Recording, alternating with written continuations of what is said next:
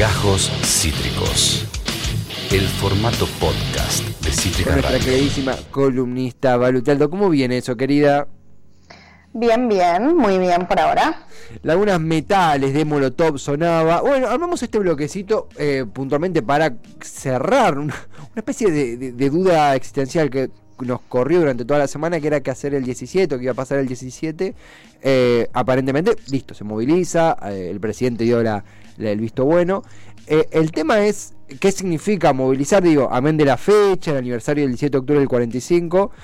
Es la primera movilización peronista o, u oficialista después de muchísimo, muchísimo, muchísimo tiempo. Eh, me llamaba la, la atención que haya costado tanto poderla concebir. Eh, uno llega como Sí. estresado, ¿viste? Sí, no, a mí me sorprendió que em, eso, que haya costado por el hecho de, de haber pasado tanto tiempo sin una movilización, ¿no? por ejemplo, con fechas tan importantes como los 24 de marzo, que también para el peronismo y para el kirchnerismo siempre han, han- han sido fechas eh, muy relevantes. Eh, se ve flojo el tema. Mm. Para mí viene por ahí, supongo que igual también los que están más metidos deben saber más. Semana complicada para periodistas porque Sí. nadie tomaba una decisión concreta. Sí. Em, pero me parece que viene, o sea, después de lo que pasó con el resultado de las PASO, con todo el, el- el piso movido, con eh, los, los nuevos ministros que han sido elegidos, todo esto tiene consecuencias en la, lo que va a suceder el fin de semana, por supuesto, o la decisión que ha costado de lo que suceda el fin de semana.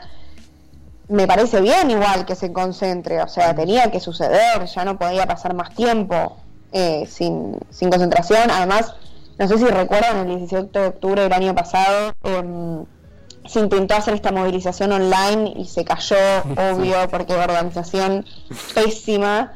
Si hay algo que tiene el kirchnerismo y el peronismo es que la voluntad sobra ahora Sí. cuando se tienen que hacer las cosas. No llaman a la gente indicada. No, no. Eh, pero bueno, nada, me, me- me parece que a ver, es necesario, sí, se podrían haber evitado todos los, los idas y vueltas. Sí, pero el gobierno viene haciendo idas y vueltas hace meses.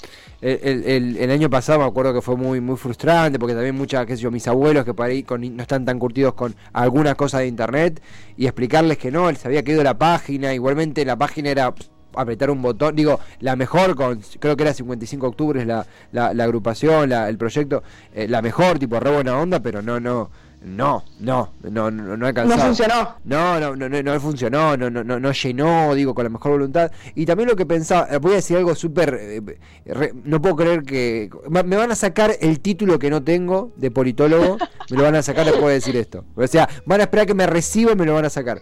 Pero yo estoy en una de, cuando uno te dicen, che, hay una joda y a la noche.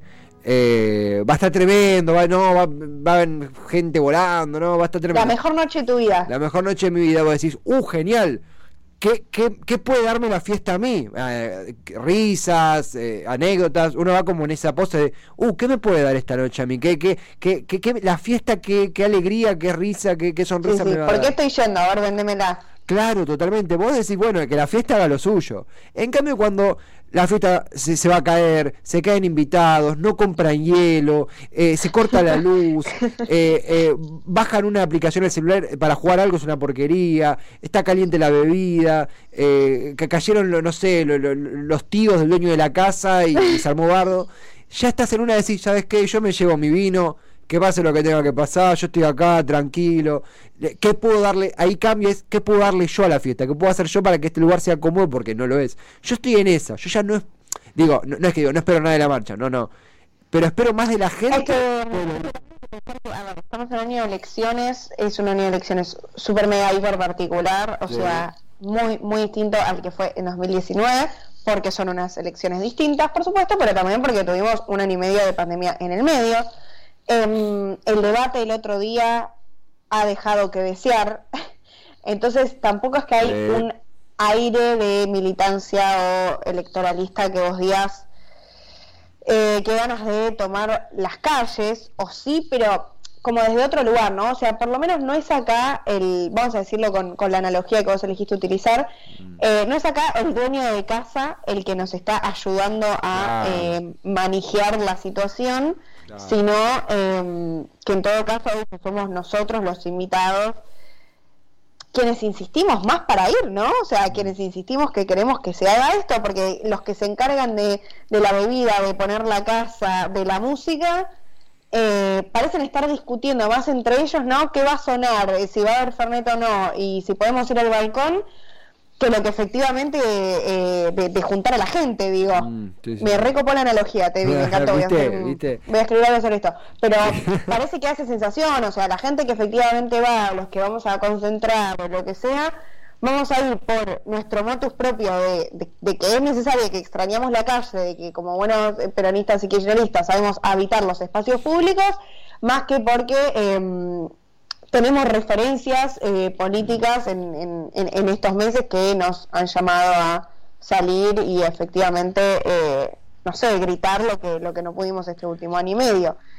Me parece que va más por ahí la cosa. Igualmente, nada, insisto, em, cuando entremos, vayamos, va a estar lindo, un- el, Sí. el olor a choripán después de tanto tiempo lo vamos a extrañar. Sí. Pero lo que yo digo es, eh, y asumir, es, es distinto, es una situación distinta, no es mejor ni peor, es distinto, hay que ir con esa cabeza también. Y no hay que ignorar lo que pasó en los últimos meses, todo el ida y vuelta que ha tenido el, el Frente de Todos después de las pasos, los nuevos ministros también, la repercusión que han tenido los nuevos ministros y eh, lo que se espera en el año y medio que queda. Sí, sí, y eh, eh, a ver, soy dijiste incluso de- del aroma de choripán, sí, yo, yo, a ver, yo voy porque, porque soy, soy peronista, me considero peronista y voy porque lo disfruto, pero si no fuera, también iría porque es una manera de, hay una agenda en las marchas, hay una agenda en lo que canta la gente, en las banderas que se levantan, en los grupos que están, en la clase de gente que hay, porque no es lo mismo una marcha solo con militantes que se rompen el lomo, no es por desprestigiar, pero que una marcha donde ves gente que milita y también familias que fueron, gente que eh, salió del laburo y fue, una marcha que existe es una marcha tremendamente heterogénea, donde los militantes están los que salieron a laburar, están los pibes más jóvenes, está la gente más grande, que por ahí con mayor dificultad, gente de 90 años que va a las marchas y decís, va y la, y la disfruta, es una manera de respirar el aire que, que circula en una corriente política, en un país, y, y además de eso también lo que, lo que me sucede es una manera de reconectarse, esta cosa de cuando Mm. dicen, ah, bueno, es una marcha pa- para bancar a Alberto. No sé, capaz No, no, para mí, para mí no pasa por ahí. Están, eh, eh, qué sé yo, ciertos líderes sindicales. Y agrupaciones que siempre, siempre ese- la rosa del juego político está, pero me parece que los que no nos encontramos tan encolumnados dentro de eh, sí, esas agrupaciones o, bajo un líder político que responda directamente a Alberto, me parece que es más por lo que decís vos, es una cuestión de, de, de militancia individual, si lo Sí. quiero poner en, en algún término, como deseo de lo que no pasó en el último tiempo, de todas las consecuencias que hubo también, porque durante la pandemia en realidad quienes más tomaron las calles fueron los que estaban en contra de la cuarentena, que sabemos que están de la vereda contraria a la que nos encontramos nosotros.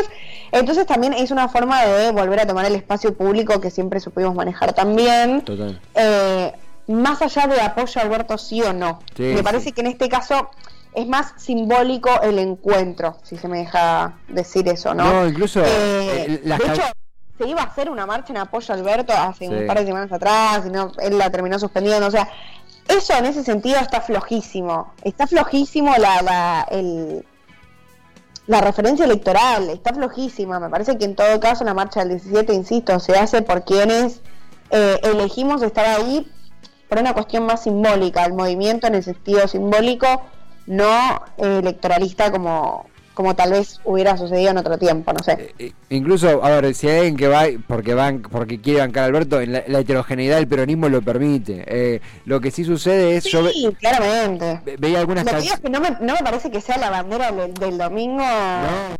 Incluso ah, en, en grupos de prensa a veces se difunden las canciones que diferentes agrupaciones preparan, ¿viste? Canciones de, de- de- con consignas. Y las consignas eran reclamos a Alberto. Era Claro.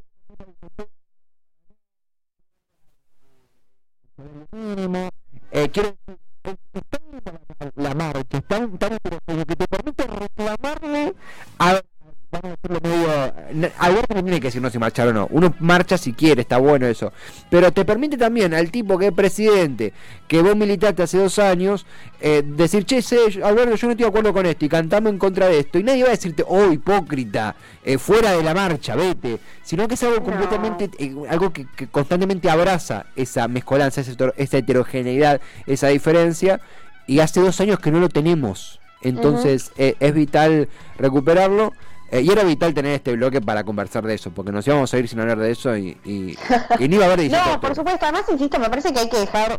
Es que para mí esto me parece fundamental, o sea, no sé si es un, un consuelo para mí, pero de verdad también lo pienso como estamos en unos meses muy particulares, después de un año y pico muy particular, entonces la situación no va a ser la misma. El peronismo siempre fue heterogéneo, digo, justo también el 17 de octubre se cruzan de muchas corrientes, ¿no? Eh, peronismo de izquierda, de derecha, de centro, de arriba, de abajo, de un lado del otro, donde todos terminamos eh, celebrando el mismo día, em, celebrando los mismos referentes, etcétera.